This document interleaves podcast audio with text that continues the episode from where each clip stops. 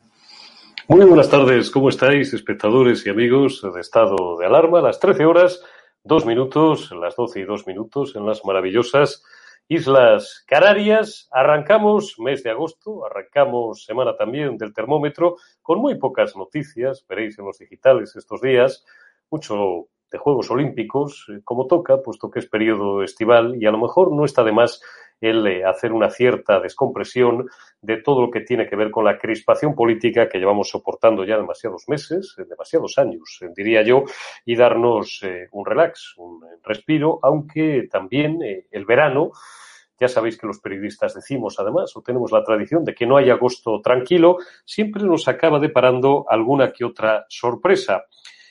De mayor calado, de la que hoy os propongo en el titular de apertura de este espacio de información y de análisis, y no siempre agradables, es más, en la mayor parte de los casos, desagradables, pero para ir abriendo boca no está mal. Os pongo un antecedente. Habréis visto el cartel de arranque de este programa en el que yo lanzo un titular en forma de pregunta, ¿cuál es? ¿Evadió Margarita Robles 6 millones de euros al fisco español? Os pongo un poco en antecedentes, como os digo, de dónde sale esta información y cómo arranca esta noticia que yo llevo ya viéndola en algunos medios durante todo el fin de semana, para ser exactos, desde el viernes por la tarde, al menos en mi caso, y que además me había llamado la atención el que no hubiera tenido más recorrido, quizás porque hay medios en el libre ejercicio soberano de su oficio que no consideran que de momento exista material probatorio suficiente para incluirla en sus agendas informativas, pero como digo, el primer medio en el que veo esta información es el medio de nuestro querido amigo, compañero y hermano Alfonso Rojo, periodista digital, y hace referencia a una eh, denuncia de la Asociación contra la Corrupción y en Defensa de la Acción Pública, ACODAP. Periodista digital, insisto, es el primer medio, el primer digital que se hace, a menos que alguien me corrija y me diga cosa en contrario, que se hace eco de esta información. Veo que el viernes por la tarde, el sábado, pasa sin pena ni gloria. Ahí tenéis ese pantallazo. Hacienda envió a la Fiscalía Margarita Robles por una presunta evasión de 6 millones de euros.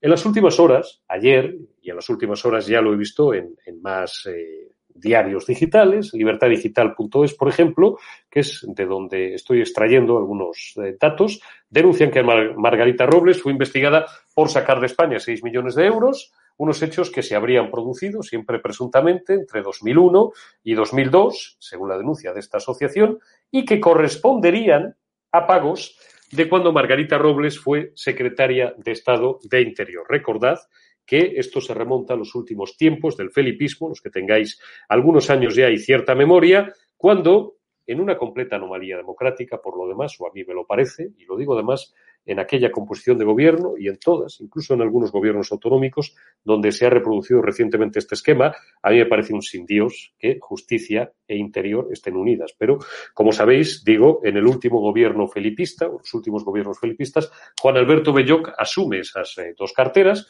por decisión expresa del entonces presidente, Felipe González, y coloca a dos secretarias de Estado que, en el fondo, ejercían como ministras. Margarita Robles, en eh, lo que tenía que ver con Interior, y Teresa Fernández de la Vega, que luego con Zapatero llegó a ser vicepresidenta primera del gobierno, por aquello de las cuotas iba a ser Caldera, pero finalmente le adelantó por la derecha, Teresa Fernández de la Vega, que se encargaba de la parte jurídica, de la parte de justicia, de la Secretaría de Estado de Justicia, que en el fondo era, insisto, como un ministerio bis. Según la denuncia de esta asociación contra la corrupción, lo digo bien, Asociación contra la Corrupción y en Defensa de la Acción Pública, estos presuntos cobros que se imputan eh, en el haber de Margarita Robles se habían producido, se habrían producido en aquellos años, 2001, 2002, porque también he leído por ahí alguna información y sigo añadiendo presuntamente para protegernos, puesto que no es una información nuestra, no es propia de este canal y además es un asunto que, de ser cierto,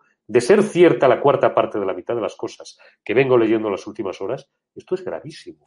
Esto es gravísimo porque es una ministra del Gobierno de España. Esto sería de dimisión inmediata y, por supuesto, de apertura de un procedimiento inmediato por parte de la Fiscalía Anticorrupción, de la Agencia Estatal de la Administración Tributaria y, por supuesto, ser objeto de instrucción, como la propia Margarita Robles debe de saber, puesto que es magistrada del juzgado al que correspondiera que no voy a entrar en el jardín jurídico, de deciros cuál podría ser, lógicamente, de dónde se hubieran producido los presuntos hechos delictivos digo que he leído también alguna información en algún digital que cita que los cobros podrían remontarse también a años donde eh, la hoy ministra era magistrada o ejercía como jueza. Esto podría llegar a sonar, y ahora voy a saludar inmediatamente a nuestros invitados y les voy a ceder la palabra, pues no sé, a casos como el que yo recuerdo de Pascual Estivil, que los más jóvenes no sabéis quién es, probablemente o ni os suene, pero que era un tipo que llegó a pisar la cárcel, un juez de Barcelona, especialmente corrupto, porque directamente, por dictar sentencias favorables o desfavorables, les cobraba ahí una pasta a empresarios de postín de aquella España bastante corrupta de los años 90. Vicente Gil, OK Diario, compañero, ¿cómo estás? Feliz lunes, feliz semana. Igualmente. Buenos días y muchas Buenos gracias por, por acompañarnos. Y Sergi Fidalgo Gracias. también, director del catalán.es. Gracias, bueno. como siempre, compañero, por estar ahí. Te preguntaré ahora por, por Pascual Estivil, pero empiezo por Vicente. Quiero pediros simplemente, me imagino que me diréis que con todas las comillas del mundo, puesto que es una Claro. información tremendamente delicada, pero que de confirmarse en alguno de sus extremos dentro de unos días o pasando el tiempo, pues bueno, sería como mínimo de entrada de motivación, de división inmediata de Margarita Robles y después de una serie de acciones por parte de la Fiscalía, por parte de Hacienda y por parte de- del juzgado que tocara, que instruyera pues el, el sumario correspondiente. Vicente, ¿tú le ves pisos de verosimilitud a esto? Eh, Es que es muy difícil, eh, Eurico, eh, adelantarse. Claro. Yo creo que todos que tiene que ser investigado en cualquier caso, ¿no? Y que para eso está la justicia. España, eh, en ese sentido, funciona muy bien. Hay una asociación, como tú has citado, lo has explicado y has resumido muy bien el, el caso, eh, que, ha presentado esa denuncia, que eh, según cuenta Periodista Digital, eh, además aporta documentación, incluso el propio periódico aporta alguna parte de esa documentación y por tanto tiene que seguir los cauces, los cauces propios de, una, de una denuncia de esta gravedad, ¿no? Y efectivamente, si esto va para adelante en el punto de, bueno, pues admitirse a trámite, diligencias previas, en fin, todo el trámite que lleva, pues eh, Margarita Robles podría tener un problema, pero hay que ser prudentes con eso. Eh, es verdad que, mm, eh, como tú has resumido, además, viene, viene, el caso viene de aquella etapa de, de absoluta rareza en la que justicia interior, mm, coincidiendo con la fuga de Roldán, ¿os acordáis? Y la extraña vuelta de Roldán, todavía ¿Sí? no del todo explicada, ¿no? Sí, sí. Eh, con fondos reservados de por medio, eh, pues eh, España tuvo eso, el mismo Ministerio de Justicia e Interior. Debe investigarse. El PP ya ha, ha pedido, Rafael Hernando, senador uh -huh. del PP, ya ha pedido que, portavoz del, del PP en el Senado, ha pedido ya que, que, que se investigue, evidentemente, ¿no? y, tiene que seguir los cauces eh, normales. Y luego la segunda parte, que es la que tú decías, bueno, um, evidentemente eh, aquí no se puede presen presentar denuncias porque sí, ¿no? a ver si suena la flauta, de manera que damos por hecho que esta denuncia pues tiene sus, pruebas y tiene sus razones y sus indicios, etcétera. Ahora, el silencio mediático es, es absoluto. Y, y, yo de todos modos advierto una cosa. Eh, cuidado de dónde vienen a veces los fuegos en política, porque mm, hace la última encuesta que indica que Margarita Robles es la ministra más, eh, más eh, ¿cómo se dice?, más valorada del gobierno, es de esta misma mañana. O sea, que, y de las últimas horas, con lo cual, nunca sabéis, ya sabéis, vosotros dos que sois veteranos en política, de dónde vienen los tiros. Está, está claro. Efectivamente, hacías referencia a Rafael Hernando, que es antiguo portavoz del Partido Popular en el Congreso, un diputado batallador que ha estado, bueno, pues eh, más de una ocasión en, estado de alarma, ahora es senador del Partido Popular por Almería, fue portavoz también en el Senado, y que decía en las últimas horas en su cuenta de Twitter, desconozco la veracidad de la denuncia que implica la ministra de Defensa, pero debería de aclarar el asunto de forma inmediata. Por tanto, estamos siendo muy respetuosos con la presunción de inocencia y con una información. Claro, estamos siendo tan respetuosos porque es que la información, Sergi, nos parece brutal mal si los cobros, eh, como se apunta en, parte de la documentación que se ha suministrado por parte de los compañeros de periodista digital y que hoy remontan otros medios como Libertad Digital, pues se remonta a esos años 2001, 2002, en los que era secretaria de Estado de Interior. Y peor aún, si pudiera presuntamente, vamos, es que no me cabe ni en la cabeza, pero cosas más raras y torres más altas en política hemos visto caer, remontarse a alguno de esos cobros o presuntos cobros porque mal, primer presunto, bueno, los delitos no son presuntos, su presunta comisión sí, a la época en la que era secretaria de Estado o la época en la que era jueza o magistrada.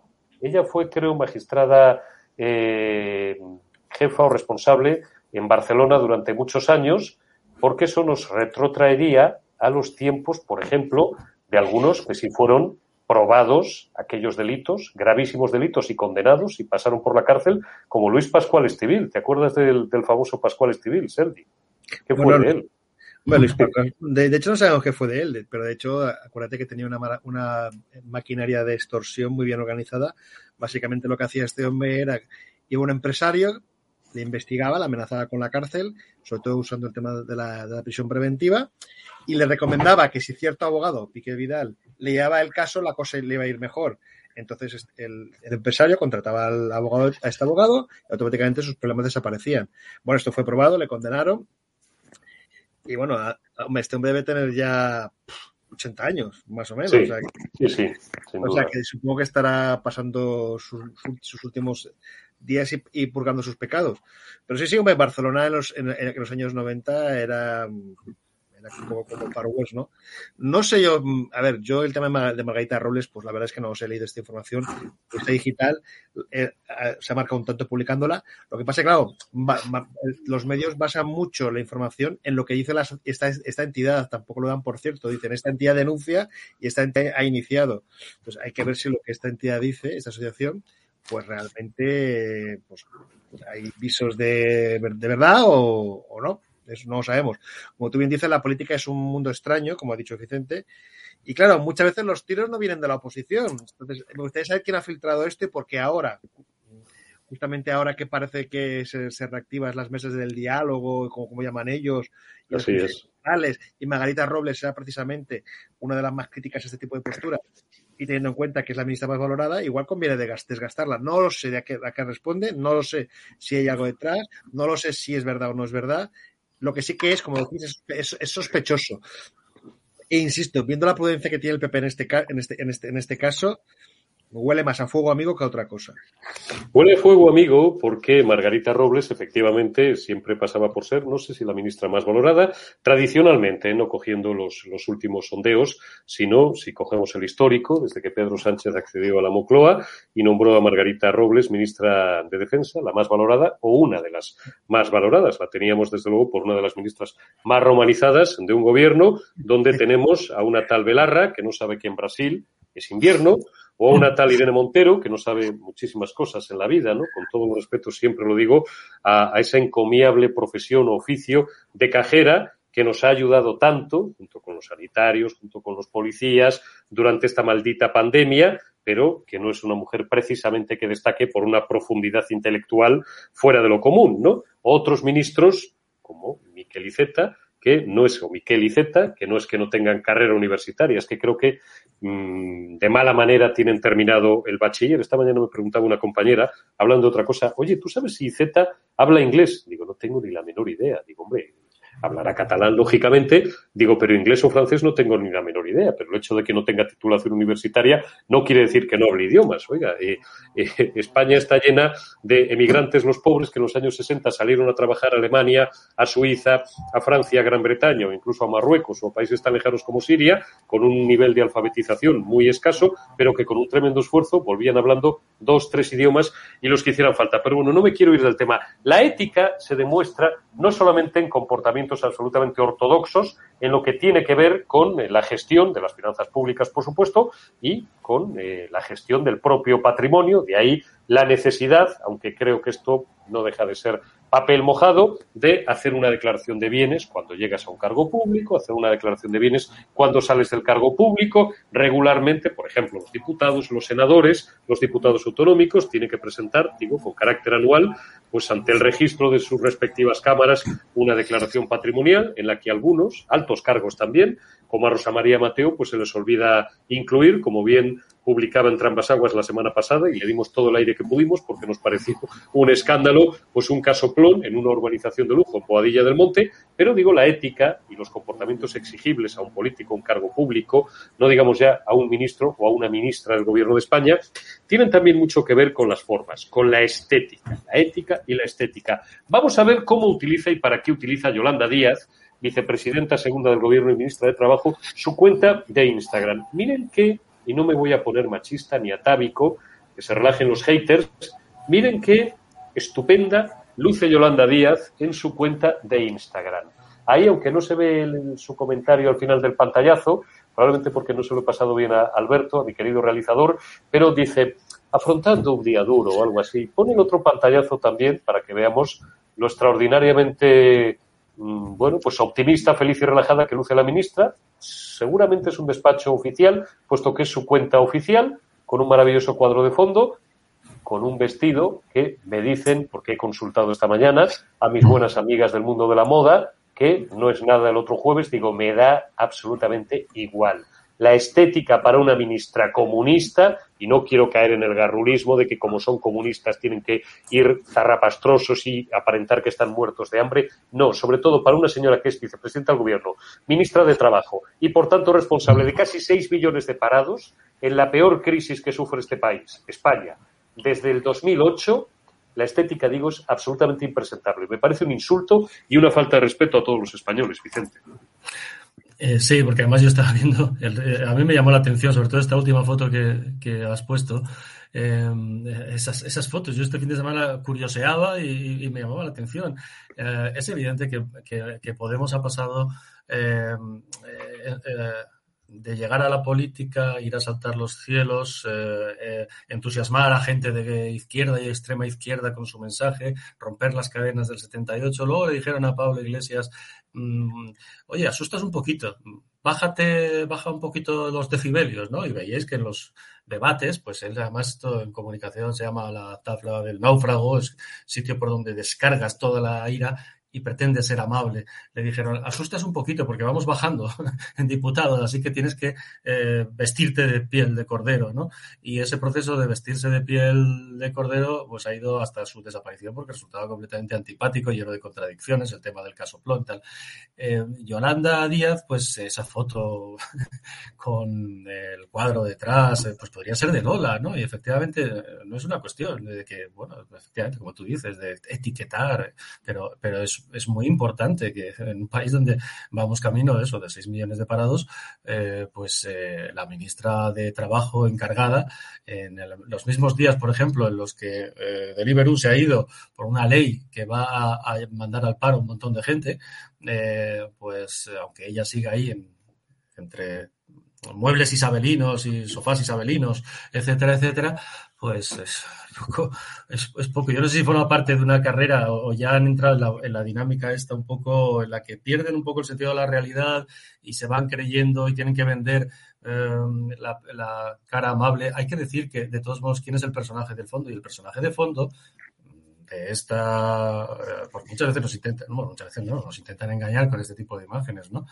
Pero eh, Yolanda Díez es un lobo, probablemente con piel de cordero, como lo era Pablo Iglesias. Sin duda alguna, no hay, más que, no hay, no hay, más que ver su trayectoria política, sus declaraciones políticas, aunque ha pasado por ser la más amable y con su imagen, etcétera, de Podemos. Eh, y bueno, pues estos días que estamos con lo de Cuba, recordemos todos sus loas en Twitter eh, a un dictador como Fidel Castro, o Che Guevara, o el régimen cubano, ¿no?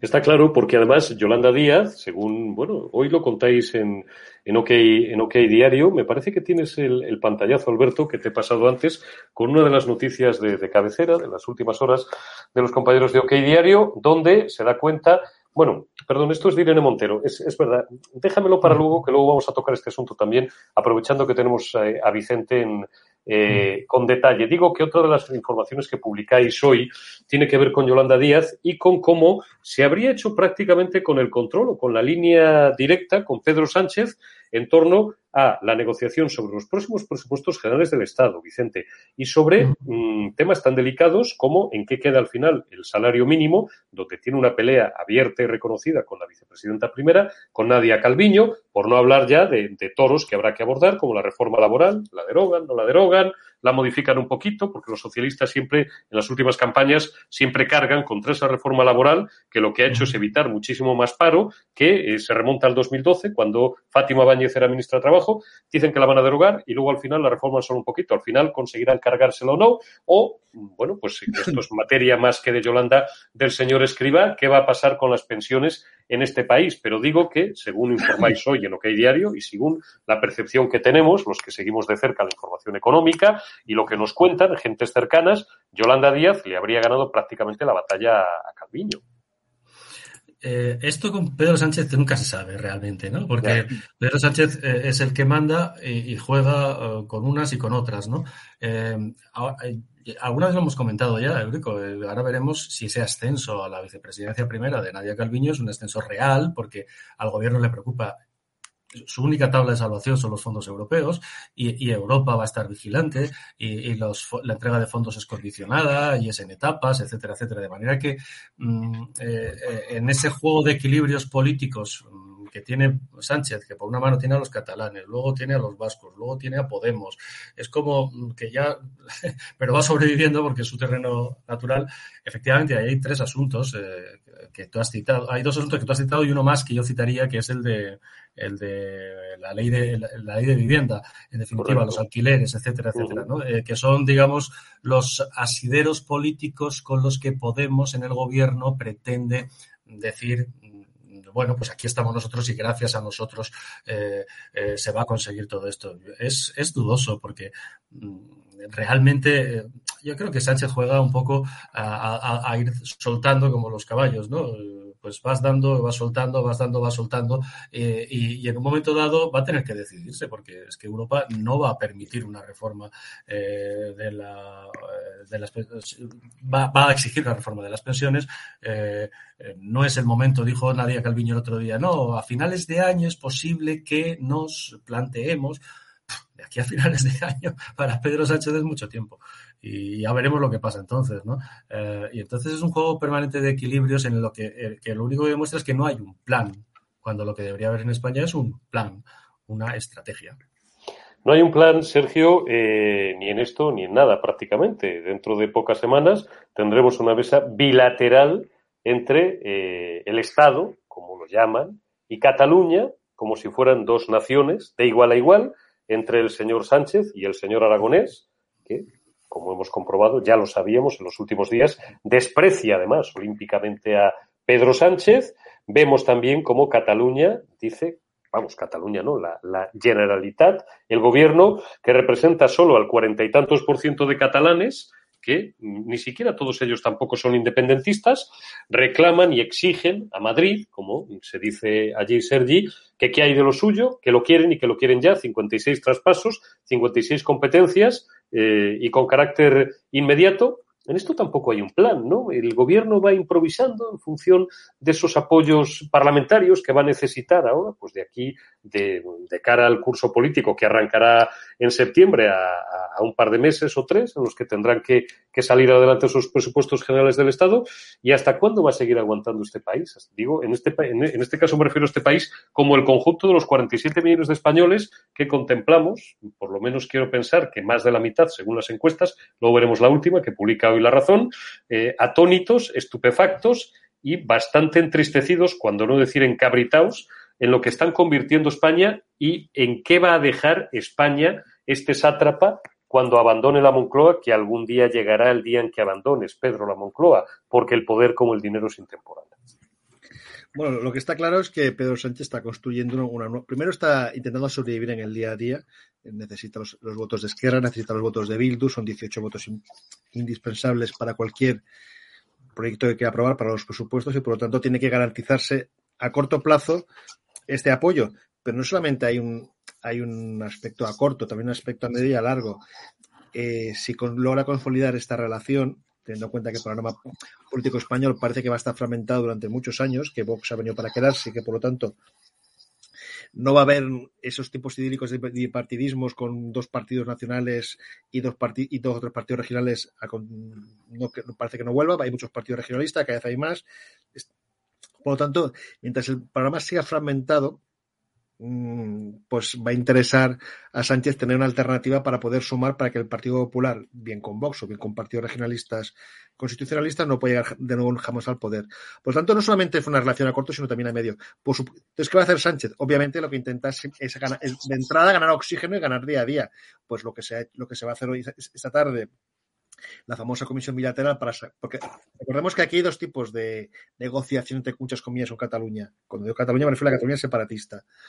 Eh, una, la de hoy, la de hoy es, es, las cosas de comer, pues vamos a hablar de becas, vamos a hablar de, de infraestructuras, aunque luego por debajo hablarán de otras cosas, y luego lo que vendrá en septiembre que tú has dicho, que es la, la mesa de diálogo, que ahí sí que es, eh, digamos, de, de, cuestiones más simbólicas, de tema de referéndum, de tema de, uh de, de, de, qué hacemos con Puigdemont, ese tipo de cosas que en el fondo ahora mismo al separatismo le interesa menos, sobre todo a Esquerra Republicana. Esquerra Republicana lo que le interesa ahora a corto y a medio es conseguir recursos, conseguir poder para poder reforzarse. Recordamos que, recordemos que Junqueras hace tres semanas en TV3 dijo, lo volveremos a hacer, pero lo haremos mejor. Lo haremos mejor es, lo haremos más planificadamente, con más medios y con más gente. Eso es dinero. Y ahora están en eso, conseguir pasta, conseguir competencias de, Sánchez. Y cuando tengan el momento, cuando tengan, llegue el momento ya veremos lo que hacen. Porque igual puede ocurrir que, que Esquerra piense que lo que le conviene es lo, bueno, lo que hacer al PNV. Una España débil, en la cual le sacan todo lo que pueden y que por, uh -huh. no necesita romper. Pues, entonces puede cronificarse esta situación en la cual Esquerra sea un aliado fiel de, de, del PSOE durante años y años, mientras aquí tenga impunidad. Por, por eso te digo que sí que es cierto que Sánchez está, está haciendo lo que puede, está intentando ganar tiempo, pero no olvidemos ese trasfondo de, de, alianzas y futuro del PSOE con el separatismo. Vamos a escuchar. sí, sí, sí, Vicente, por supuesto. No, muy rápido, estoy completamente de acuerdo además con, con Sergi. El modelo es el PNV, que sin despeinarse, pues dice que no voy a la conferencia de presidentes y le sacan 500 millones la tarde anterior, como el año pasado, y van a la conferencia de presidentes, pero que solo sea por eso, ¿no? Eh, la conferencia de presidentes que fue el viernes, eh, y no olvidemos que, claro, el señor Aragonés dijo yo, ¿para qué voy a ir? Si, si el lunes se va a reunir mi consellera con, con, con la ministra Isabel Rodríguez, y, y, te leo, simplemente así las cositas que van a pedir hoy. Eh, pues la gestión del aeropuerto del Prat, que los Mossos de Escuadra sustituyan al SEPRONA de la Guardia Civil en la protección de la naturaleza, el Servicio Catalán de Tráfico, la seguridad del aeropuerto de Lérida, que los Mossos se conviertan en la policía ordinaria en el puerto de Palamos, eh, que, que, Protección Civil se encargue de la competencia de seguridad nuclear, funciones residual, en fin, es, es una lista de, de peticiones eh, y, básicamente dinero, dinero, dinero, como decía Sergi, para que la próxima vez que lo hagan estén en mejores, en mejores condiciones de hacerlo, ¿no? Pero, y no olvidemos que mientras tanto esto ocurre, pretenden Mm, cubrir las fianzas de los del proceso.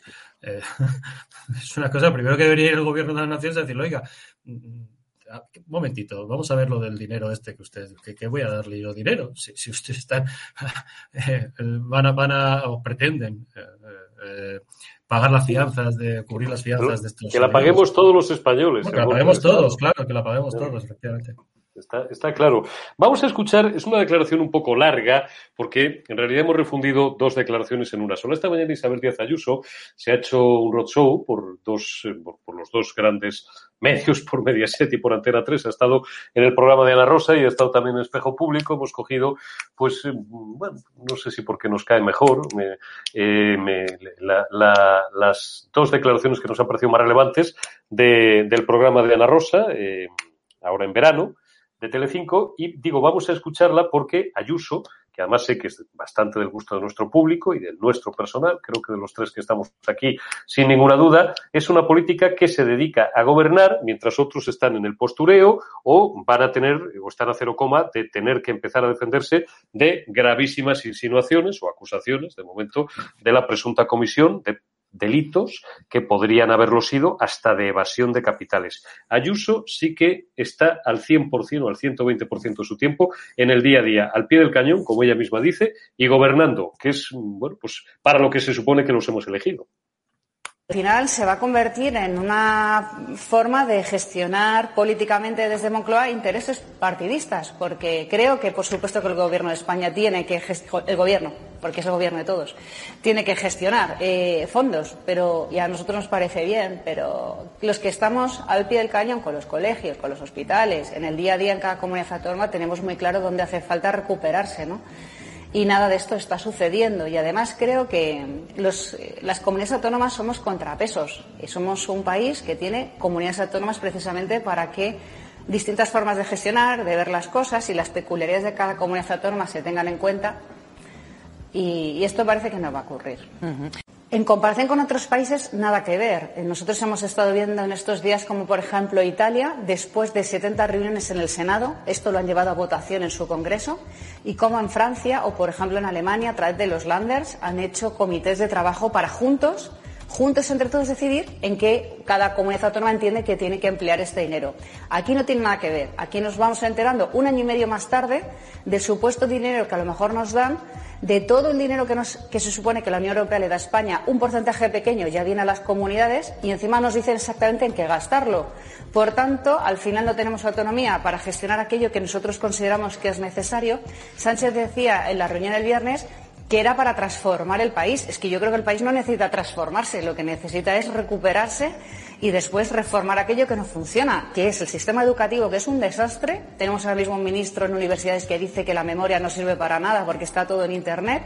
Tenemos unas cifras en el mercado laboral imposibles de asumir, un paro juvenil del 40% y asumir, sobre todo, reformas importantes en la sanidad. La atención primaria es un problema que todos los presentes compartíamos, que necesita reforzarse en cuanto a médicos, Necesitamos más médicos, más, más eh, facultades de medicina en este país que también faltan. Es decir, España necesita una serie de reformas y no tanto transforma según una agenda política a la que además no tenemos acceso.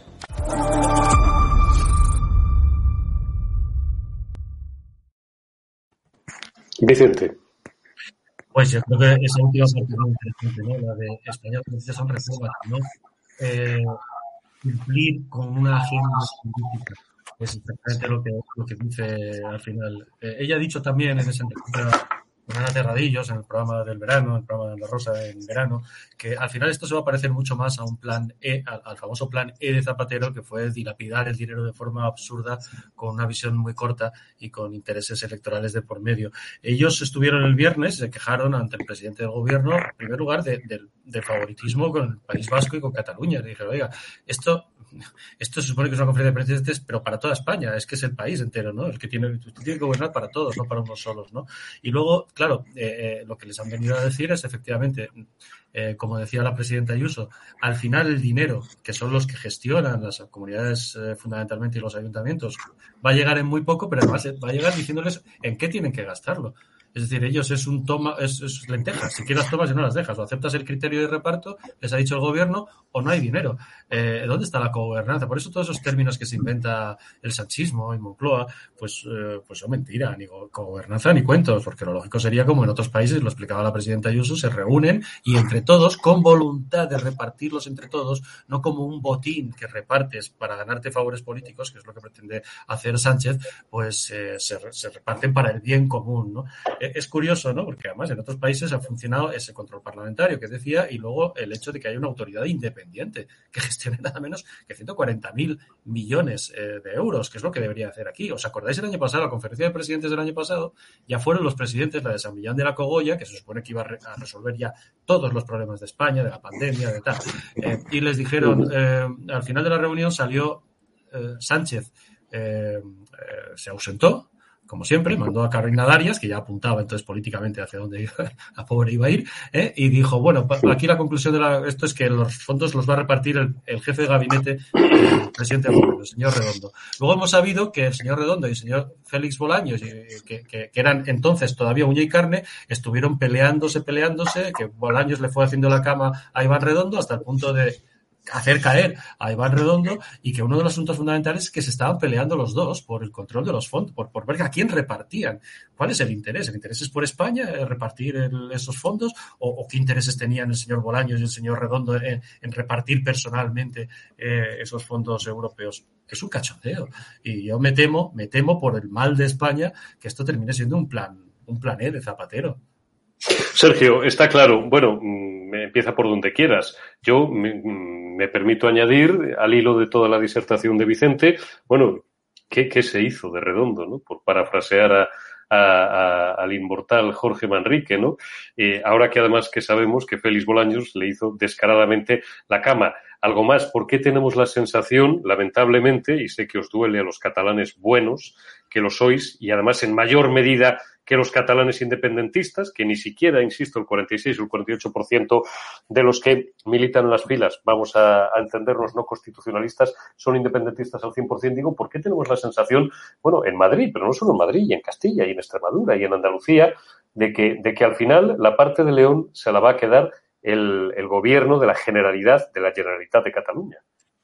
Bueno, esto lo hemos, bueno, y también el País Vasco, ¿eh? No pi- piensa Y que País Vasco, y País Vasco, correcto. Aquí al, aquí al final los apoyos que tiene Sánchez, los apoyos que tiene Sánchez y los, por supuesto, los, bueno, porque está clarísimo. Estamos en una dinámica en la cual el gobierno quiere, pero bueno, es que no es ni siquiera es nuevo, es que llevamos 40 años así.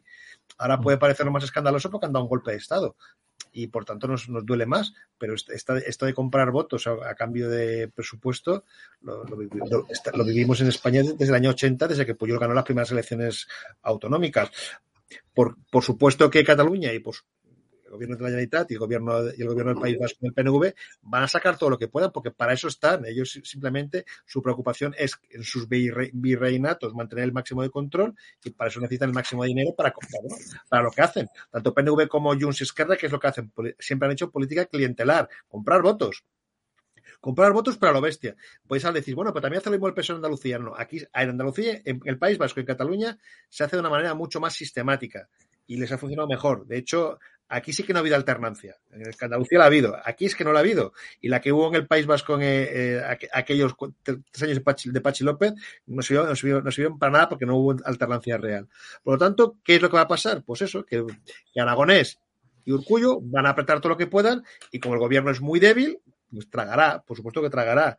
Es, ¿Qué habría que hacer? Pues una de dos. Pues si Sánchez se la quisiera jugar, hacer generales y a ver qué ocurre. Que, que, que cambie el gobierno o que él se refuerce, pero con esta excepción de debilidad que tiene, que tiene Sánchez, está, está abocado a regar con dinero, no a Cataluña y no, y no al País Vasco, sino al clientelismo de, del PNV y al clientelismo de Junts y Esquerra. Fíjate, Nada fíjate que nuevo. solamente, so- Sí, fíjate, solamente dos ejemplos, efectivamente, como dice Sergi, es eh, eh, pues eso, 40 años así, ¿no? El PSOE, por supuesto, el PP, eh, quiero decir, Aznar pudo gobernar finalmente gracias a hablar en catalán en la intimidad. Está Eh, claro. y el pacto del Majestic. Y a Rajoy lo echaron, lo echó el PNV 15 días después de sacarle 500 millones en aquellos presupuestos. 15 días después dijo, pues a este ya le hemos sacado suficiente, a ver, que venga el siguiente, a ver si le sacamos más. El fenómeno de, de Aitor Esteban, qué gran diputado, qué gran diputado, yo que sigo al personaje, como vosotros desde hace muchos años, es un diputado de primerísima división, Aitor Esteban, ¿eh? las cosas como son. Qué pena, sin embargo, de, de talento que no lo empleara para el bien, que no estuviera, pues no sé, como nuestro amigo García Danero, en Unión del Pueblo Navarro, o en Vox, o en el Partido Popular, ¿no? que le hicieran una lobotomía.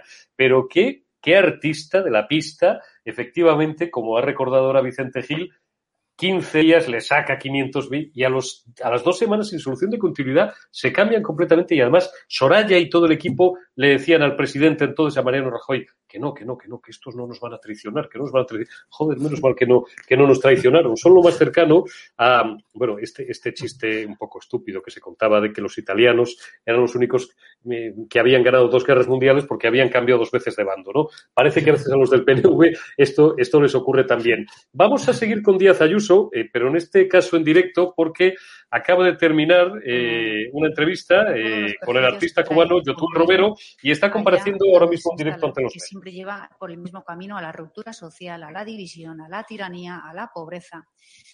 Y, y que afortunadamente en, en Cuba están despertando y por tanto llegando a su fin.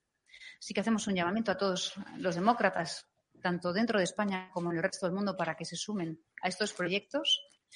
Con Yotuel hemos hablado de proyectos hacia adelante, de cultura, de universalidad, de música. Hay que tener en cuenta que nuestro idioma, el español, es hoy el segundo más hablado del mundo por más de 600 millones de personas y creciendo.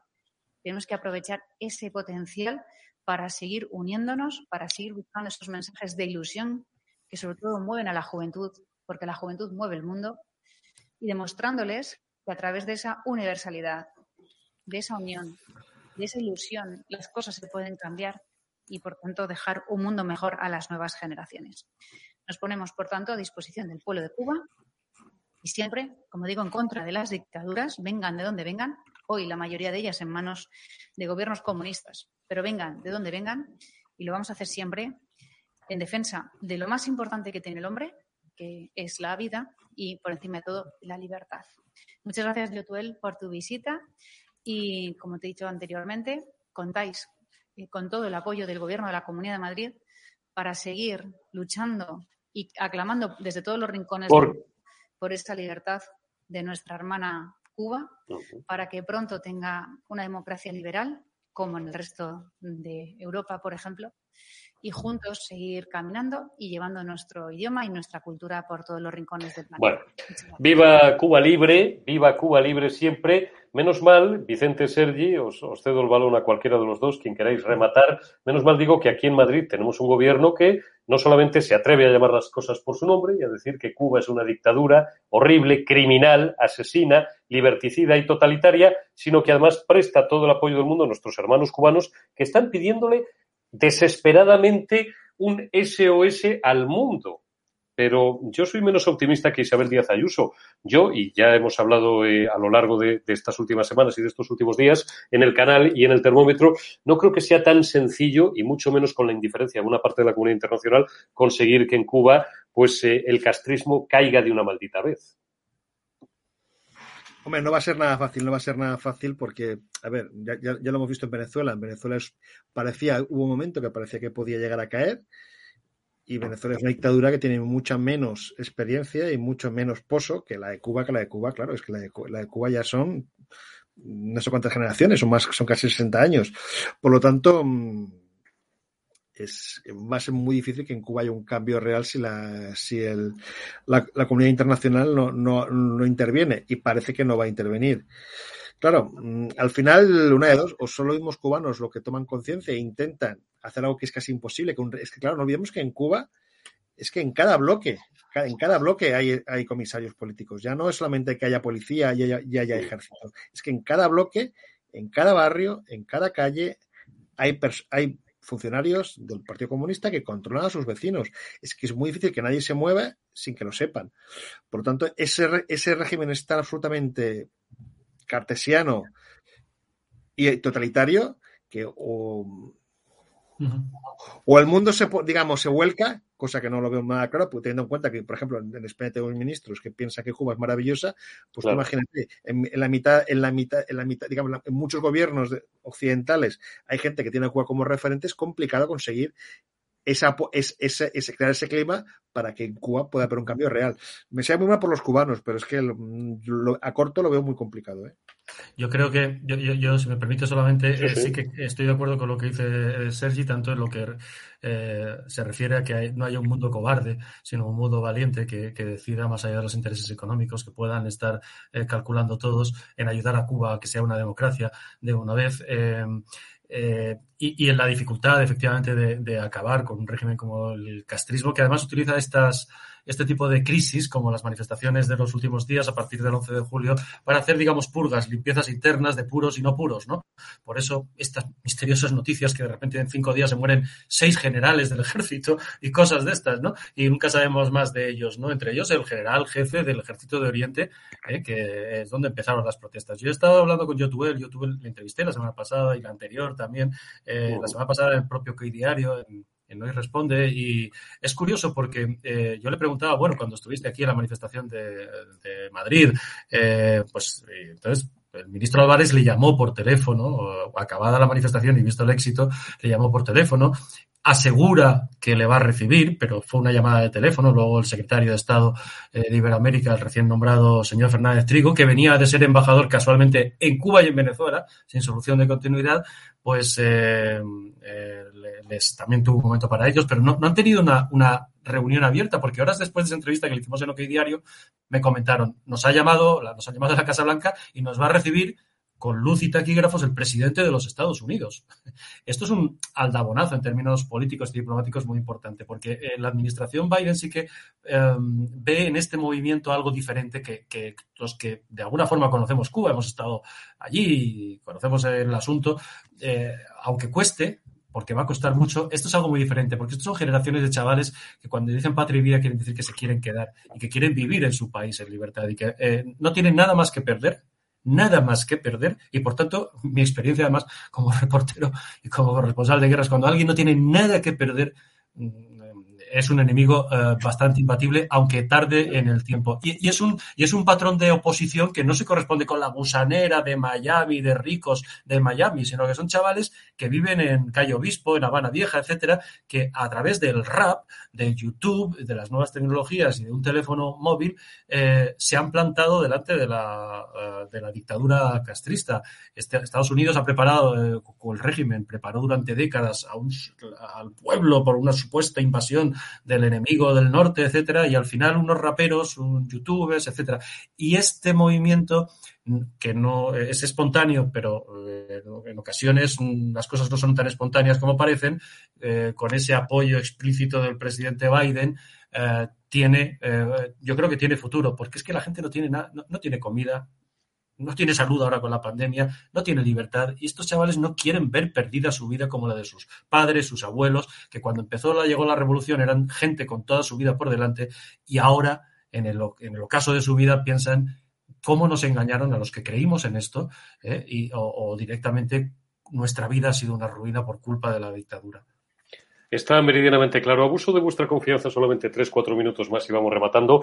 Vamos a escuchar eh, a Irene Montero y luego te voy a preguntar por la información que publicáis hoy acerca de la niñera, el enésimo capítulo del culebrón niñera, del Niñera Gate, Vicente Noquey Diario. Digo, mientras aquí estamos, bueno, pues Ayuso está en las cosas de comer, Ayuso está en la gestión, sin descuidar tampoco, bueno, pues recibir a Yotuel, por ejemplo, y lanzar un mensaje de apoyo y de ánimo al pueblo cubano, pues tenemos a ministros que están unos a cinco minutos, vuelvo a repetir, de tener que defenderse de gravísimas acusaciones de presunta evasión fiscal, o directamente en gilipolleces, en chorradas, en mantras, porque cuando no tienen a qué recurrir, ¿sabéis a qué recurren? ¿Al franquismo o al machismo? Capítulo 157.522 de Irene Montero, dentro vídeo. Y bueno, creo que al final Vox y la extrema derecha de alguna manera son precisamente la pataleta del machismo, la, la pataleta de, de esos hombres reaccionarios que no quieren que nada cambie, precisamente frente al avance del feminismo, un avance que es desde la sociedad civil, desde un movimiento feminista que es un ejemplo a nivel mundial y que tiene también una traducción, esa cuarta ola del feminismo, en una cuarta ola de feminismo institucional que está siendo capaz de consolidar una nueva generación de derechos.